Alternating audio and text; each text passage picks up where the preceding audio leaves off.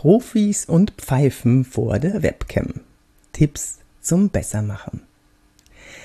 Hier ist Yvonne de Barg. Ich bin Schauspielerin und Trainerin für Körpersprache, Autorin von elf Büchern und äh, ich bin Experte, wie man so schön sagt, für digitales und analoges Auftreten.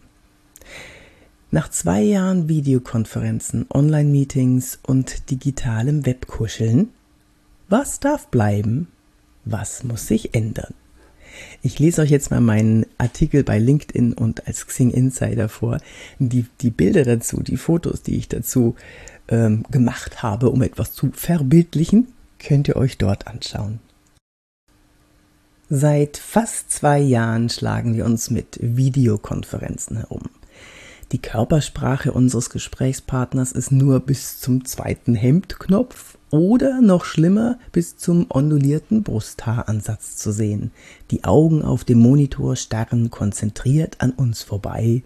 Nasenlochperspektive schmückt den halben Bildausschnitt und die Stimme, die aus unserem Laptop-Lautsprecher tönt, klingt wie Wally, der Letzte räumt die Erde auf. Oder für ältere Generationen wie mich, Nummer 5 lebt.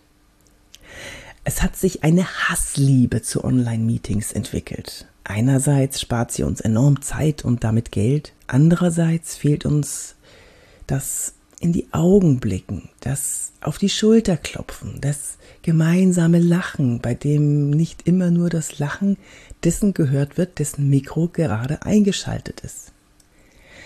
Was ich seit Beginn der Pandemie in meinen über 900 zweistündigen Schulungen für das Auftreten vor der Webcam gesehen habe, erquickte nicht immer mein wirkungsaffines Auge.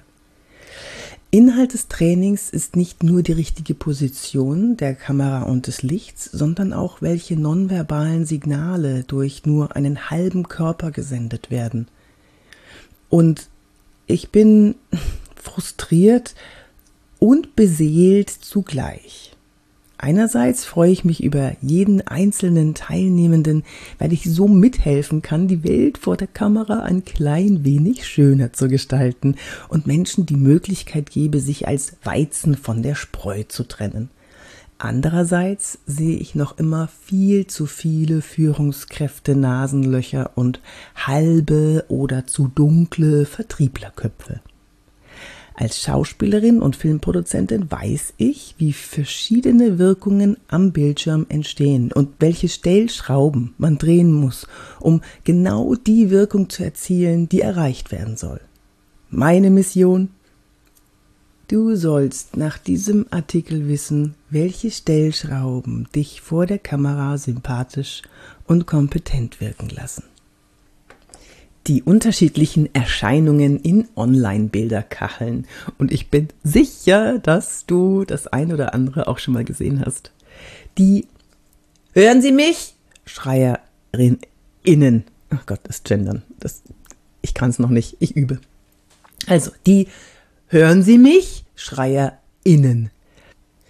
Man erkennt sie daran, dass sie, kurz nachdem die Kamera angeht, ihre Augen konzentriert mit senkrechter Denkesfalte auf der Stirn hektisch auf dem Monitor hin und her huschen lassen und verzweifelt rufen Hören Sie mich. Besser ein freundliches Lächeln, sobald du die Kamera einschaltest. Die homöopathisch winzigen Technikhürden werden dann en passant gelöst. Die Tonlosen. Sie wollen uns zu Lippenlesern erziehen. Sie sprechen einfach drauf los, auch wenn sie gemutet ist. Und sie reden und reden und reden. Besser? Eine Routine entwickeln, den Mikrobutton zu drücken. Bei manchen Computern geht das sogar per Tastaturklick und nicht nur mit der Maus. Die Schattenspielerinnen. Sie setzen sich genau vor das Fenster, so dass man nur einen Kopfumriss um einen komplett schwarzen Kopf im Dunkeln sieht. Also nichts. Es erinnert mich immer an diesen fiesen Magier mit der Maske, der die Tricks der anderen Magier verraten hat.